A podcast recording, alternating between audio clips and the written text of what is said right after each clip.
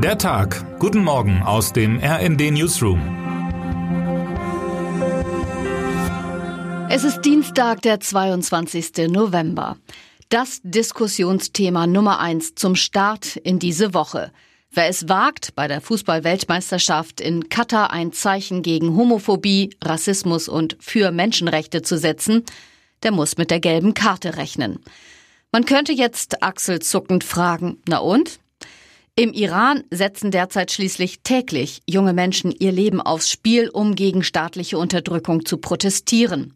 Klimaaktivisten riskieren weltweit mittels friedlicher Protestformen Strafverfolgung durch Behörden.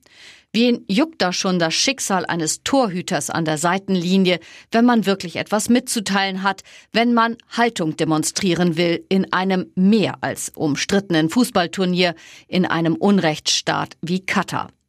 Doch die Drohung der FIFA, dass der deutsche Kapitän Manuel Neuer wegen einer Kapitänsbinde mit Herz möglicherweise die Bank drücken muss, anstatt beim morgigen Auftaktspiel gegen Japan im Tor zu stehen, das war für den Deutschen Fußballbund DFB dann doch zu riskant. Komisch eigentlich. Hatte DFB-Präsident Bernd Neuendorf nicht noch am Abend zuvor betont, Neuer werde selbstverständlich die One Love Kapitänsbinde tragen? Man sei sogar bereit, eine Geldstrafe hinzunehmen.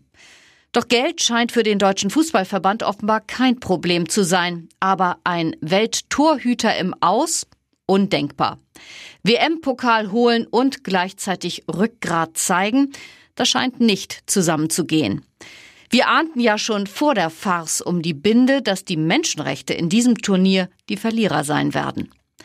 Ein unfassbarer und beispielloser Vorgang. Doch fast noch schlimmer als die Entscheidung der FIFA ist das Einknicken der Verbände vor dieser Erpressung, auch des DFB. Die Nationen verpassten damit eine einmalige Chance, Infantino und seiner korrupten Bande auf größtmöglicher Bühne endlich geschlossen entgegenzutreten, koste es, was es wolle. Kommentiert Heiko Ostendorp, RND-Sportchef und derzeit in Katar live dabei die Vorgänge. Das eindeutige Fazit meines Kollegen am Montag, dem zweiten Tag, an dem endlich der Ball rollte, hätte man die WM eigentlich wieder beenden müssen. Zumindest kann man sie nicht mehr ernst nehmen. Dass es auch anders geht, zeigte gestern die iranische Nationalelf und bot damit den wohl mutigsten und größten Kontrast zum peinlichen Einknicken des DFB und der anderen europäischen Verbände, die aus Angst vor sportlichen Sanktionen jegliche Haltung vermissen lassen.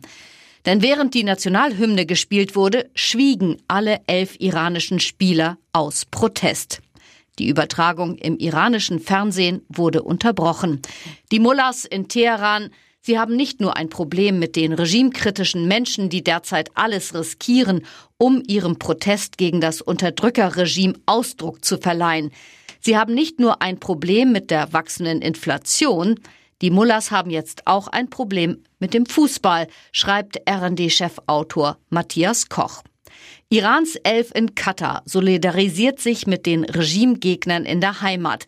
Dass das Regime vorab Trainer und Kapitän zu Verhören einbestellen ließ, hat nicht geholfen.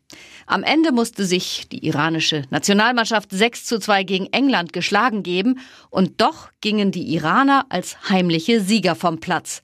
Englands Kapitän Harry Kane hatte übrigens auch auf die bunte Armbinde verzichtet. Termine des Tages. Bundesinnenministerin Nancy Faeser reist in die Türkei.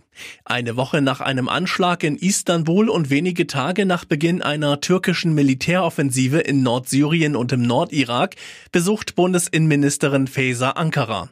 Während des zweitägigen Besuchs sind Beratungen mit dem türkischen Innenminister Süleyman Soylu geplant.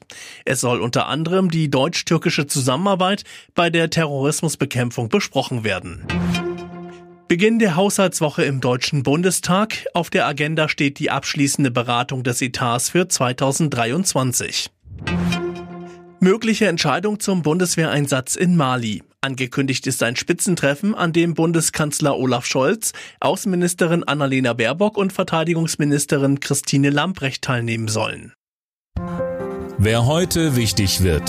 Das Europäische Parlament feiert 70 Jahre gelebte Demokratie. Von seiner ersten Sitzung im Jahr 1952 bis heute mit einem Festakt, an dem unter anderem Kommissionspräsidentin Ursula von der Leyen teilnimmt. Und jetzt wünschen wir Ihnen einen guten Start in den Tag. Text Nora Lüsk, am Mikrofon André Glatzel und Christiane Hampe. Mit rnd.de, der Webseite des Redaktionsnetzwerks Deutschland, halten wir Sie durchgehend auf dem neuesten Stand. Alle Artikel aus diesem Newsletter finden Sie immer auf rnd.de slash der Tag.